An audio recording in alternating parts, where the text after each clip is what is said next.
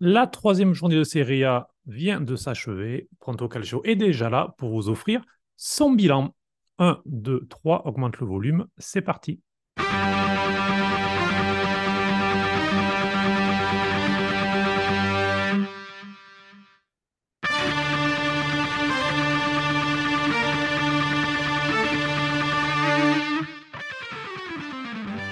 Bienvenue dans l'épisode 10 de la saison 2 de Planto Calcio. Je suis Cédric Canal, je suis heureux de vous accueillir pour cet épisode consacré à la Série A. Et avec moi aujourd'hui, Raphaël Gauthier. Salut Raphaël. Salut à tous. Et Nicolas Wagner. Salut Nicolas. Bonjour, euh, bonjour à tous les auditeurs. Alors, on va revenir sur cette troisième journée de Serie A euh, qui s'est jouée entre le 1er et le 3 septembre, juste avant la trêve donc internationale puisque désormais ce sont les sélections qui vont prendre euh, eh le, dessus, qui vont prendre la lumière avant le retour de la Serie A le 16 septembre. On a l'occasion d'y revenir, puisqu'il y aura un match particulièrement important, peut-être même deux ou trois. Euh, mais donc on va commencer par les 10 matchs. Vous donner rapidement les résultats pour vous remettre tout en mémoire et je vais vous demander, messieurs, un mot à chaque fois sur, sur ce match, ce que ça vous inspire, puis on fera des zooms plus en détail euh, ensuite, bien sûr, notamment sur les deux leaders, l'Inter et Milan qui euh, se partagent la première place avec 9 points en 3 matchs. On parlera également du Napoli, euh, champion en titre, puis on parlera euh, de Scamaca, on parlera de Lecce, après on fera différents petits zooms. Mais on commence vendredi, la journée s'est ouverte par le succès de Sassuolo contre Vérone. Las Vérone qui était invaincu jusque-là, Sassuolo s'est imposé 3-1, but de Pinamonti et le doublé de Berardi qui était de retour contre un but de Ngong. Qu'est-ce que vous en avez pensé, Raphaël? Bah, Écoute, d'abord j'en ai pensé que Berardi qui devait partir ou qu'on a cru euh, euh, sur les départs jusqu'à la fin du mercato est, définitivement euh, là et il a montré puisqu'il a mis un doublé et il a permis à Sassuolo de gagner. Donc, donc déjà c'est bien pour eux et puis ça lance leur saison puisque c'est leur seul bon résultat en trois matchs. Donc à voir ce que ça va donner, mais, mais voilà. Berardi est bien l'attaquant de Sassuolo et il l'a montré encore ce week-end. Nicolas, toi, qu'est-ce qu'on a pensé de, de ce réveil de Sassuolo qui avait perdu les deux premiers matchs? Ben, J'en ai pensé que, comme on, le savait depuis les saisons précédentes, euh, Berardi, c'est vraiment le facteur X de cette équipe. Et euh, on le voit, il revient sur euh, le terrain et tout de suite un doublé. Il est aussi impliqué, je crois, sur le but de Pinamonti. Donc ça va leur faire du bien et je pense que lui aussi, il a besoin pour la confiance et la sélection. Donc c'est très bien. Ensuite, la journée qui s'est poursuivie avec le premier choc de cette troisième journée entre la Roma et euh, l'AC Milan, victoire 2 euh, des Rossoneri avec Giroud buteur sur penalty, puis Leao et euh, Spinazzola qui a réduit l'écart. Succès tout en maîtrise, on y reviendra plus en détail. Donc je vous demande même pas votre avis puisqu'on reviendra plus rapidement sur ce match. samedi, Bologne-Cagliari, succès 2-1 de Bologne avec Lovubo pour Cagliari qui a ouvert le score. Bologne qui a renversé la partie avec Zirkzee et Fabian. Cola, ton avis? Oui, ben, un bon match euh, de Bologne qui a réussi à, retourner le, score après avoir concédé euh, l'ouverture du, score par euh, Zito. un peu plus inquiet concernant Cagliari, parce que hormis l'occasion du but, ça a été assez, pauvre. Donc c'est de bon augure pour Bologne qui continue d'engranger des points, mais un peu plus compliqué pour Cagliari.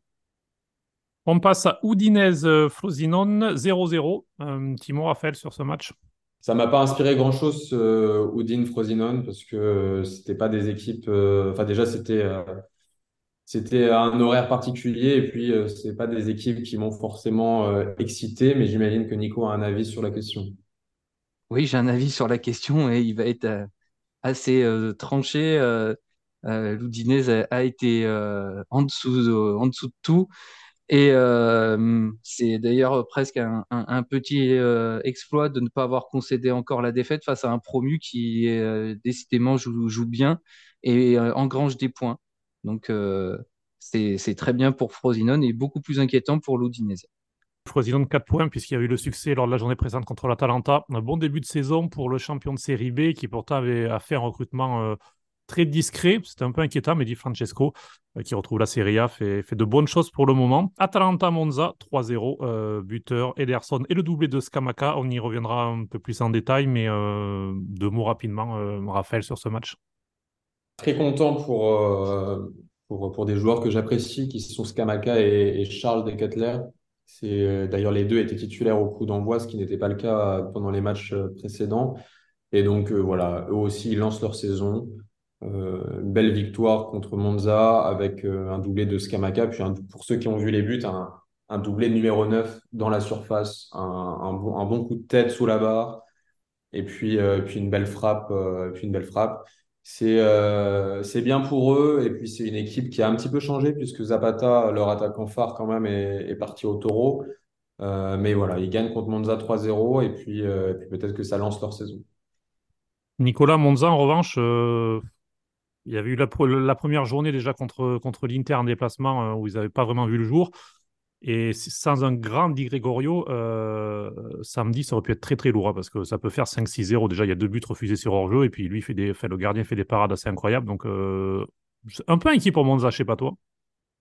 Oui, un peu inquiétant parce qu'on sait très bien que souvent la deuxième saison euh, est, plus compliquée dans une division que, que la première quand, quand, on est promu. Et là, Monza est, attendu parce que tout le monde sait que c'est une équipe qui peut poser des problèmes, mais là, euh, force est de constater que c'est beaucoup plus compliqué pour eux et il va falloir euh, vite trouver la solution avant que ça, soit euh, assez rédhibitoire. Monza a d'ailleurs été éliminé dès le tour préliminaire de la Coupe d'Italie aussi, donc début de saison assez, assez compliqué.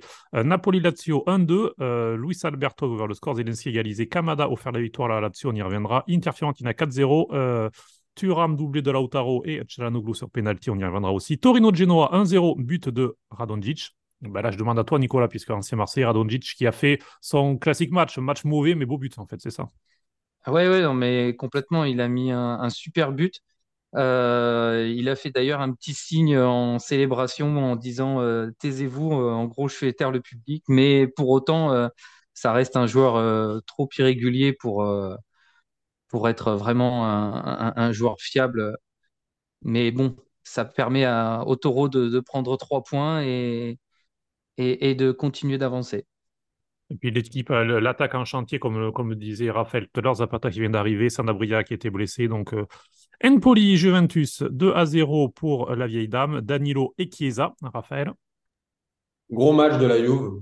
Euh, ils je pense qu'ils méritent largement leur victoire. Euh, alors ça s'est joué un petit peu tardivement, mais, mais ils ont eu beaucoup d'occasions. Ils ont eu un but refusé de Pogba euh, qui se joue pas grand grand chose. Ils ont eu un péno arrêté par le gardien et surtout raté par Vlaovic puisque le tir était vraiment mauvais.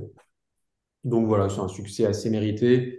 Chiesa qui marque et qui délivre la Juve un petit peu comme un symbole peut-être sans la jouer sans la jouer voyant, mais peut-être comme un symbole de leur saison, puisque Chiesa, c'est un, homme fort qui leur manquait euh, et qui, qui, maintenant est de retour et qui, qui j'imagine, va, va, laisser une trace dans la saison de la Juve.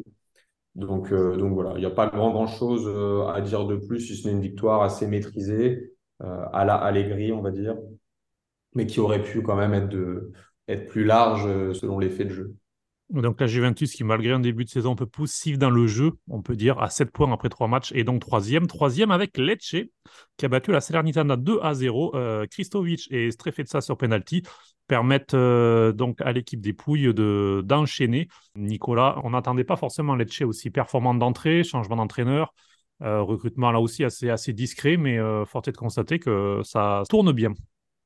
Oui, ça tourne bien et ils réussissent à engranger des, points contre euh, des adversaires euh, euh, qui, sur le papier, fait partie de, son championnat.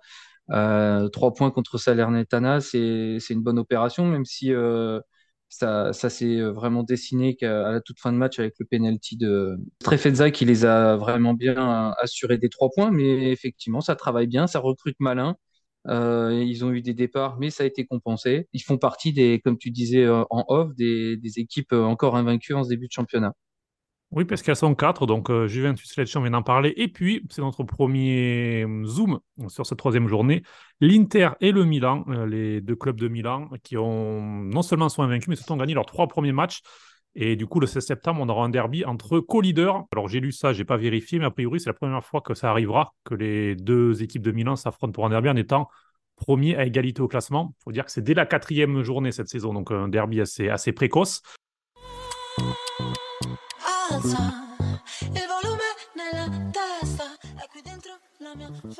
bah, on va commencer avec Milan dans l'ordre des parties. C'était le premier gros test, on peut dire, pour, pour les Milanisti ce week-end. Des placements sur la pelouse de la Roma. Une Roma qui avait pris un point en deux matchs, assez malchanceuse, puisque en gros, la Roma cette saison, c'est un tir cadré et un but encaissé. C'est assez terrible. Donc, et ça s'est confirmé en grande partie ce vendredi soir. Je crois qu'il y a trois occasions pour le Milan de but encaissé. Donc c'est encore compliqué. Euh, mais succès mérité, Raphaël, de l'AC Milan, qui, avant d'être en infériorité numérique, c'est plutôt à gérer le match, on va dire, à, ça même. Oui, tu as raison. Alors, même si tu es un peu sévère quand tu dis que Milan n'a que trois occasions nettes, ce qui est pas loin d'être faux, Milan a quand même bien géré son match. Euh, ils, ouvrent le score assez tôt sur penalty. Alors, le penalty, il, fait discuter, mais bon, il y a quand même un contact. Et aujourd'hui, avec la VAR, euh, il n'y a pas de débat quand il y a contact dans, la surface. Euh, pour moi, a été peut-être le meilleur joueur du match. C'est lui qui concède le premier penalty, enfin, qui provoque le premier penalty, euh, transformé par Giroud, comme d'habitude. Giroud, euh, point de péno, c'est but. Euh, donc voilà, but marqué tôt dans le match, ce qui est le cas dans les trois premiers matchs du Milan cette saison. Et, et c'est pas négligeable puisque les supporters du Milan savent que l'année dernière, le premier quart d'heure était toujours un premier quart d'heure compliqué. Là, cette saison, ça a l'air d'être différent. D'ailleurs, l'équipe est différente. On le voit dans la maîtrise, dans la gestion du match.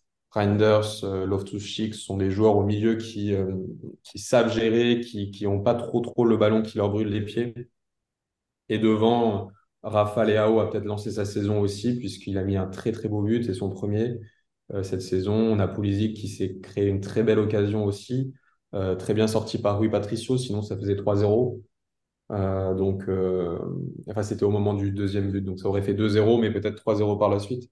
Euh, c'était un match quand même encore impressionnant de Milan qui a très bien géré, qui mérite sa victoire. Ils prennent un but dans les arrêts de jeu sur une frappe à contrée. Bon, ils n'ont pas trop subi. Et même après le rouge de Tomori, qui, qui intervient assez tôt dans le match, je crois vers la 60e, quelque mm. chose comme ça. Euh, il s'est passé une demi-heure où, euh, où, la Roma n'a pas vraiment poussé, où Milan a fait des changements intéressants pour renforcer son milieu. Ils ont sorti Giroud pour, euh, pour Pobega, euh, pour Pulisic et, et Okafor pour amener de la vitesse aussi. Et j'ai l'impression que Pioli gère très très bien son, son, son début de saison. Et quand je dis qu'il le gère bien, c'est pas seulement dans les résultats, mais c'est aussi dans la manière de faire jouer ses joueurs et surtout dans la gestion des matchs. On l'a vu contre le taureau où euh, ça n'a pas arrêté de pousser. On l'a vu là où ça a géré. Il a l'air de comprendre où est le baromètre de son équipe et quand pousser, quand gérer, quel changement faire. Pour l'instant, ça paye. Après, euh, sans faire injure à la Roma, Juste Raphaël, avant de parler justement sur la Roma, parce que sur la Roma, ce qui peut surprendre sur l'AC Milan, c'est tu as cité pas mal de joueurs euh, qui, qui, ont fait un bon match et qui font un bon début de saison. C'est des recrues pour la plupart qui se sont intégrés assez vite. Et l'interrogation, c'était ça, de se dire, avec autant de nouveaux joueurs et autant de, nouveaux, de nouveaux joueurs étrangers dans le 11 de départ, on pouvait penser que l'AC Milan allait peut-être un petit peu euh, bafouiller en début de saison. Au contraire, ça, tourne déjà très bien. C'est surtout ça qui, peut surprendre en quelque sorte. Bah, c'est vrai que ça peut surprendre parce qu'on n'a pas l'habitude de voir ça dans, le football actuel. D'un autre côté, euh, moi, je te répondrais que les recrues sont arrivées très tôt dans le mercato et donc ont quasiment toutes joué euh, les matchs amicaux. Ça, ça peut jouer aussi. Elles ont passé deux mois euh, à l'entraînement avec Pioli. Peut-être que deux mois, c'est assez long par rapport à des joueurs qui viennent euh, le 31 août ou le 25 août. donc déjà, il y a ça. Et puis, puis peut-être que ce sont aussi des joueurs intelligents qui arrivent à s'adapter peut-être plus facilement ou rapidement que d'autres recrues. Donc c'est là aussi pourquoi on peut parler d'un mercato payant comme, euh, comme, comme la Gazzetta en a fait un article aujourd'hui. Euh, voilà, moi ce que je voulais simplement dire, c'était euh, sans faire injure à la Roma, peut-être que le premier test pour Milan, ce sera finalement le derby. Et ce n'était pas ce match-là, puisque la Roma est quand même à, un seul point en trois matchs. Donc c'est quand même assez faible. Et puis, et puis leur match de vendredi soir contre Milan était assez décevant. Bien que Milan ait très bien joué, la Roma n'a pas vraiment fait grand-chose. Alors on verra la Roma qui était sans Dybala blessé, avec Lukaku qui a joué une vingtaine de minutes, qui est rentré, qui a eu une frappe au-dessus, qui a pris un carton jaune pour un retour défensif euh, un peu exagéré. Douteux, on peut dire. Oui, assez, assez dangereux quand même.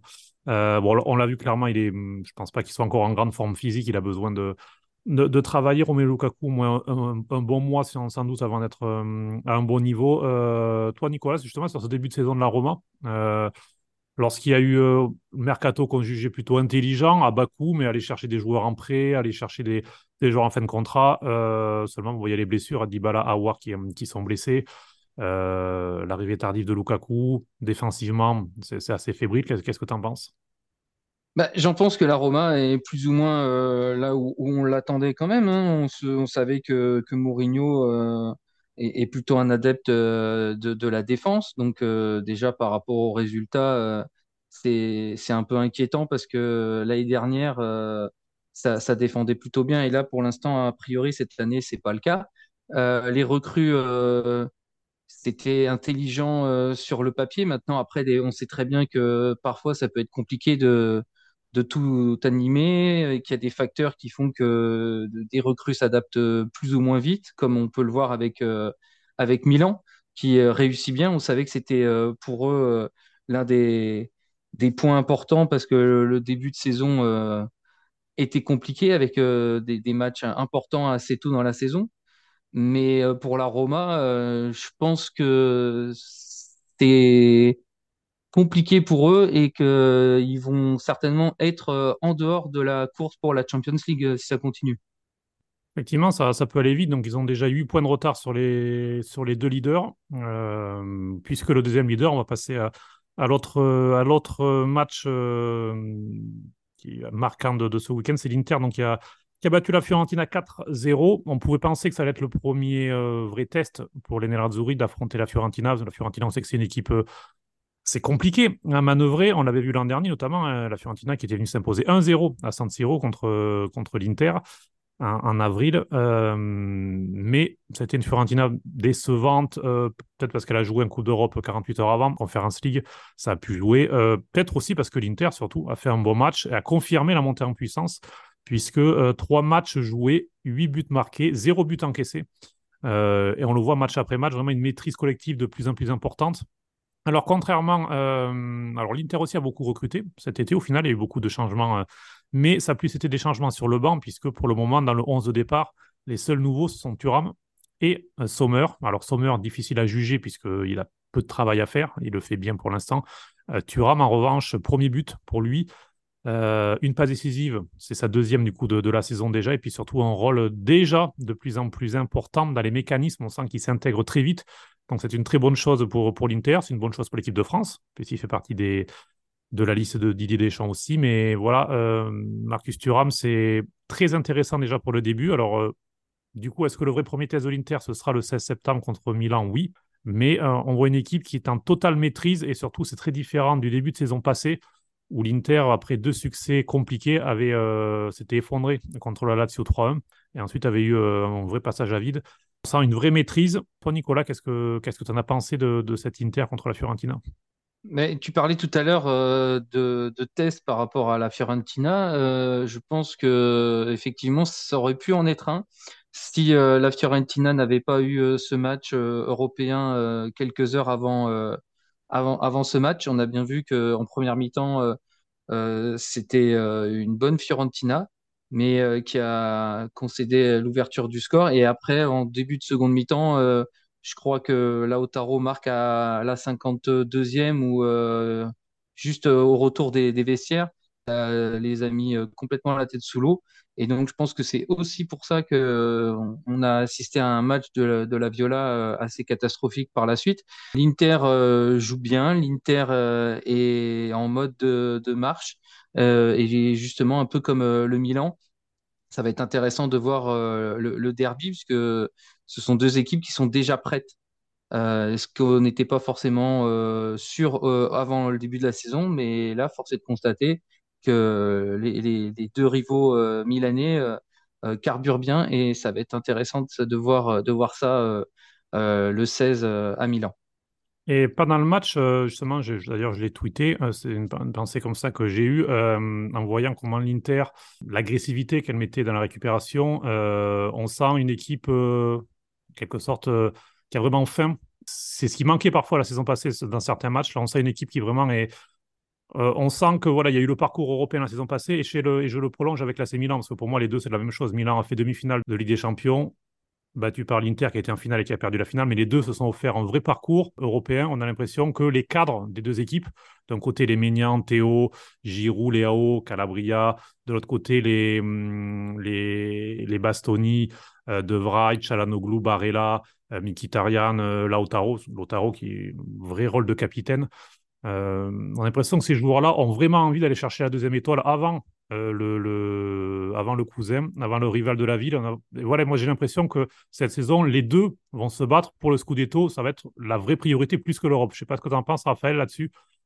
Si, moi je pense effectivement, et on l'avait dit dans nos podcasts de, début de saison, que l'Inter et Milan euh, sont dans les trois favoris du, Scudetto. Pour moi, il ne faut pas oublier la Juve qui n'est qu'à deux petits points derrière.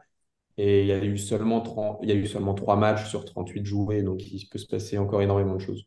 Après, oui, effectivement, l'Inter euh, impressionne en ce début de saison. Moi, je vais seulement vous donner trois euh, nombres et vous allez me dire si vous savez à quoi ça correspond. Si je vous dis 53, 67 et 39, est-ce que vous savez très rapidement euh, ce que ça peut signifier dans le début de saison de l'Inter? Les possessions à chaque match? Les possessions de l'Inter à chaque match. Et c'est assez intéressant, je trouve, parce que ce sont des possessions qui sont différentes. Euh, premier match, ils partagent le ballon quasi à égalité. Deuxième match, ils l'ont très nettement. Et troisième match, ce week-end contre la Fio, ils le laissent. Et pourtant, à chaque fois, ils marquent, ils gagnent et ils prennent pas de but. Donc, euh, moi, je pense que c'est, euh, comme vous l'avez dit précédemment, c'est une équipe qui est assez complète et c'est une équipe qui sait s'adapter aussi mais qui est sûr de ses forces. Euh, Thuram, il en est déjà à deux passes décisives, un but. Mm. Lautaro, lui, il a cinq buts en trois matchs, dont un but exceptionnel hier. Je ne sais pas si, si tous euh, nos auditeurs l'ont vu, mais je, vous conseille d'aller voir le résumé. Alors, il paraît pas exceptionnel comme ça de prime abord, mais pour ceux qui ont joué, déjà joué au foot, il faut se rendre compte du geste technique que c'est de, de, faire une frappe en pivot euh, en simplement touchant la balle, en lui donnant un effet pour qu'elle aille sous la barre. C'est assez impressionnant. Mais, euh, mais voilà, l'Inter, c'est l'équipe en forme du début de saison avec Milan. Il n'y a pas à dire. Et sans doute que l'Inter euh, a plus impressionné encore, même si les adversaires n'étaient pas forcément euh, au niveau de, de, l'Inter. Vraiment, le plus, gros, le plus gros choc, ce sera dans le derby le 16. Et surtout, je pense que on, l'a souligné là en, parlant un peu de, de Thuram, mais je pense qu'il peut être vraiment le, bon complément à Lautaro hein, en, en, étant un joueur euh, de, remise euh, qui, qui, va être, euh, qui va lui aller au, carton avec les défenses et, Lotaro qui va tourner autour. on l'a vu sur le, premier but, justement, c'est un, un, peu ça. Il récupère la balle haute et, et, et Thuram lance parfaitement Lautaro pour, pour son premier but. c'est l'association des deux est, vraiment très complémentaire en, ce début de saison. Moi, ça me rappelle, tu as, raison là-dessus, et j'ai l'impression que ça me rappelle aussi l'année du titre de l'Inter, où il y avait un, duo Lukaku-Lautaro qui fonctionnait énormément. Et à, et à contrario, dès qu'il y en avait un qui était absent, bah, c'était compliqué. C'était vraiment les deux titulaires qui performaient beaucoup. Mais après, il me semble, ça tu m'interromps, tu m'interromps, Cédric, si je me trompe, mais Sanchez, c'était pas forcément incroyable quand il, quand il jouait. Et euh, vraiment, l'Inter comptait sur ces deux titulaires. Alors là, peut-être que ça va changer avec Arnautovic, qui est aussi un bon joueur. Mais le duo Turam-Lautaro, s'il y, a un y a un blessé ou une blessure, ça va être compliqué. Non, je suis d'accord. Bah, Alexis, oui, qui marquait pas mal de buts, mais qui, marquait souvent le but du 3-0, des choses comme ça, parce qu'il rentrait souvent pour la dernière demi-heure, mais qui en tout cas, d'ailleurs, qui n'était pas sur le banc, puisqu'il travaille pour se remettre euh, en condition et il sera de retour après, après la trêve internationale. Mais euh, non, mais je suis d'accord sur, sur. Euh, très intéressant dans le jeu. Très bonne intégration, très bonne intégration humaine aussi. On le voit faire, euh, avoir toujours le sourire, aller vers ses coéquipiers. Il a remercié Di Marco euh, sur le but en faisant la célébration à Di Marco. Il a voulu faire comme euh, avec Lukaku, faire. mais, mais Lautaro lui a dit non en souriant. Donc, donc voilà, non, mais on voit que c'est un garçon qui est aussi très ouvert vers le groupe et c'est une bonne chose. Lautaro, comportement de capitaine, faut préciser aussi, parce que Quadrado, encore une fois, a été sifflé à son entrée par une partie du public. Quadrado qui lui offre le but du 4 à 0 sur une belle ouverture en profondeur. Et Lautaro a demandé au public d'applaudir Quadrado. Il a, il a montré Quadrado en, disant applaudissez-le. Euh, après, sur Instagram, il a aussi fait une story avec Quadrado euh, et Lautaro avait le brassard de capitaine euh, autour du bras alors qu'il avait enlevé son maillot et il tenait Quadrado dans les bras. Donc voilà, on, sent vraiment aussi l'homme a passé un cap en plus du joueur, donc ça, devient un joueur vraiment complet à voir s'il aura son habituel trou comme il a tous les deux mois, mais, mais ça c'est autre chose. mais, mais voilà. Donc, derby le 16 septembre, Inter-Milan. On vous fera d'ailleurs des contenus seulement avant et, après le match. mais si les deux équipes luttent pour, pour le Scudetto, le champion 2021 et le champion 2022, c'est parce qu'ils n'ont pas été champions la saison passée, car c'est le Napoli et on va s'intéresser au Napoli, messieurs, euh, qui avait aussi son premier vrai test de la saison, réception de la Lazio. Et on peut dire que ça s'est plutôt mal passé pour Rudy Garcia, ce premier test. Euh, défaite, défaite méritée, défaite qui aurait pu être bien plus lourde contre la Lazio. Ben, je commence avec euh, toi, Raphaël, puisque tu as, regardé avec attention ce match. Là, la Lazio a vraiment maîtrisé non, ce match. Alors qu'elle venait de deux défaites d'affilée, d'ailleurs, hein, je précise. Elle était sur deux premières défaites à la Lazio. Oui, c'est vrai que tous les bookmakers, en tout cas, attendaient la victoire de Naples face à une Lazio qui avait complètement euh, raté son début de saison. Euh, mais il en a été complètement autrement, avec, euh, avec un jeu assez intéressant. Moi, ça m'a rappelé un petit peu le, même match Naples-Lazio l'année dernière, où la Lazio était venue faire un résultat, il me semble un match nul au San Paolo. Et, là, ils ont fait mieux, ils ont gagné. Luis Alberto, il marque un très beau but, euh, une talonnade un peu majeure euh, dès la, dès la première euh, mi-temps. Bon, ils sont tout de suite rattrapés avec Zelinski. Mais on n'a pas senti une Lazio fébrile. Alors oui, ils ont pris des vagues à certains moments, mais on n'a pas senti une Lazio fébrile. Au contraire, moi, j'ai eu l'impression d'une Lazio qui, qui a géré, qui a un petit peu maîtrisé et qui a fait mal quasi à chaque fois qu'ils ont pénétré la, défense de, du Napoli. D'ailleurs, on peut parler de la défense du Napoli qui a complètement euh, pris l'eau avec un Juan Jesus qui est euh, complètement en difficulté en début de saison et on l'a vu, euh, on l'a vu ce week-end, ils, ont pris l'eau défensivement. La Lazio a à chaque fois bien, bien su prendre Naples dans le dos. D'ailleurs, ils, ont, ils ont eu énormément d'occasions en contre. Ils n'ont pas la possession dans ce match, ils ont 40% à peine, mais c'est eux qui font les actions, c'est eux qui font le jeu. Euh, et, encore une belle compo de Sarri qui nous met du Luis Alberto, du Kamada dans un milieu à 3, donc deux milieux assez offensifs. Et ça paye, et ça aurait même pu payer plus, euh, plus concrètement, puisque Gendouzi a un but refusé pour pas grand-chose. Et, euh, et, voilà, Naples assez décevant au Simen Kvaratskhelia, c'est c'est pas encore au niveau de ce qu'on attend d'eux. Alors Nicolas, Gendouzi, justement Gendouzi qui alors il, a une torrent d'éloges en Italie. Déjà, lorsqu'il est arrivé, il a beaucoup intrigué. Euh, mais là, après son premier match, beaucoup, beaucoup, beaucoup de compliments.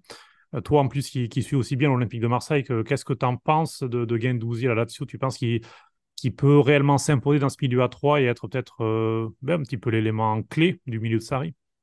Je vais être un peu plus mitigé que les observateurs italiens. Gendouzi, on le connaît, il a fait pareil à Marseille, il est arrivé, il a tout de suite euh, mis le public dans sa poche par les bonnes prestations, mais après le problème c'est qu'il est irrégulier. Donc euh, là, il fait une très bonne entrée qui aurait pu être euh, récompensée par un but. D'ailleurs, j'ai pas trop compris pourquoi il a été refusé, puisque si Zakani est hors jeu de position, il reçoit pas vraiment le ballon, donc je n'ai pas trop suivi pourquoi.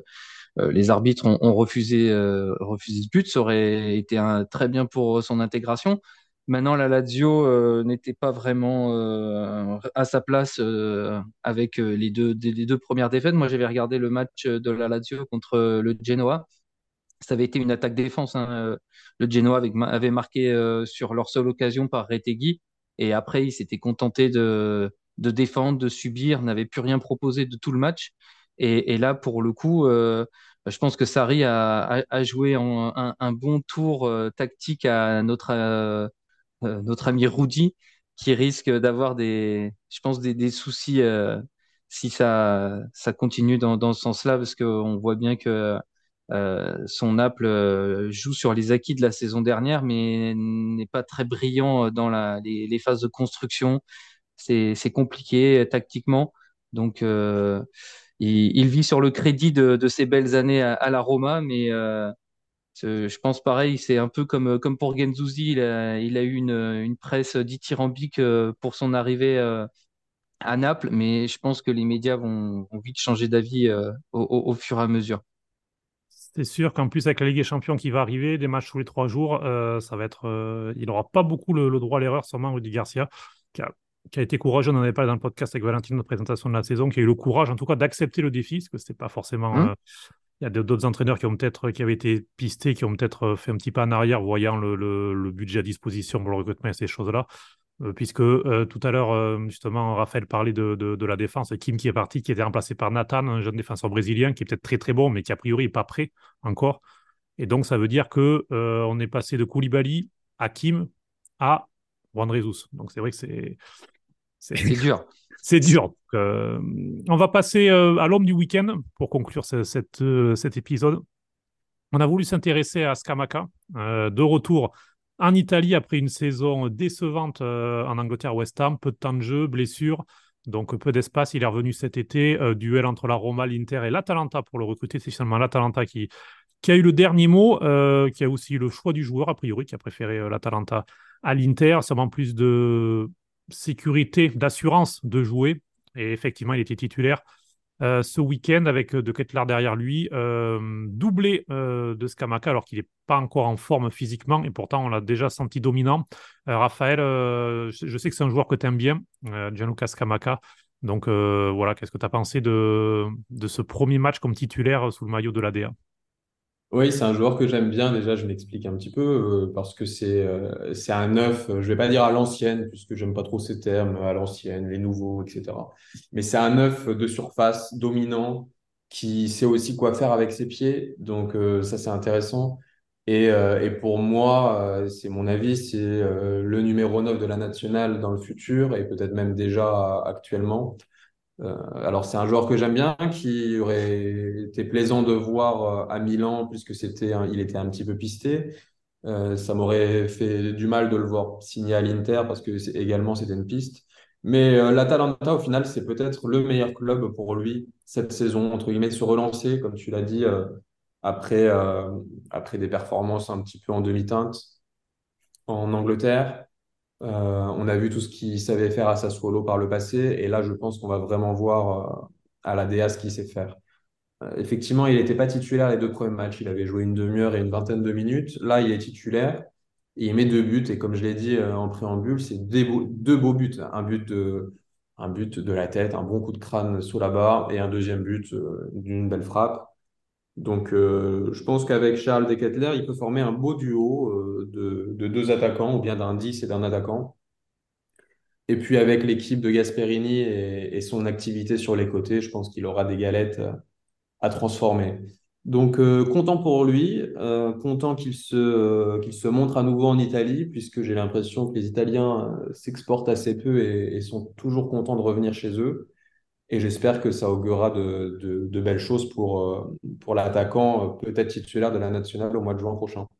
La transition, tu me l'offres sur un, sur un plateau tel l'ouverture, le centre de Ruggieri pour, pour Scamaca. Je cite Ruggieri parce que c'est un jeune piston de l'Atalanta qui, qui fait de, un très bon début de saison sur le côté gauche et qui pour le moment est préféré à, à Baker. Vous vous en souvenez peut-être quand il était passé au PSG. Donc, euh, histoire de, parler aussi de, ce jeune Italien. Mais Nicolas, national, et parce que Scamaca n'est pas dans la première liste de Luciano Spalletti, qui euh, l'a expliqué en disant qu'il a pris seulement des joueurs qui étaient en condition. Et avant la liste, puisqu'il a donné sa liste vendredi, comme disait Raphaël, c'était seulement deux entrées en jeu et peu de, de garanties d'un point de vue physique. Donc il a appelé euh, Immobile, il a appelé Retegui, euh, Raspadori, mais il n'a pas pris Scamaca. On peut penser que Scamaca en forme devrait se jouer avec euh, Immobile, l'inusable Immobile, le, le rôle de neuf de la nationale. Non? Oui, je pense aussi, euh, je suis d'accord avec euh, Raphaël. Euh, moi, dans ma présentation euh, de la, de la saison sur les petits podcasts d'ouverture de la saison 2 de Pronto Calcio, je l'avais placé parmi les, les favoris avec Lautaro pour le titre de capo canonnière et parce que je pense que justement le jeu de, de l'Atalanta est, est parfait pour lui. On, on l'a vu ce week-end, c'est un euh, complet qui peut euh, donc être euh, assez dominant dans le jeu aérien, mais qui est aussi euh, assez euh, bon au niveau des pieds. Euh, ça n'a pas marché pour lui en Angleterre parce que David Moyes est un entraîneur très conservateur qui euh, aime bien intégrer ses nouvelles recrues au compte-gouttes.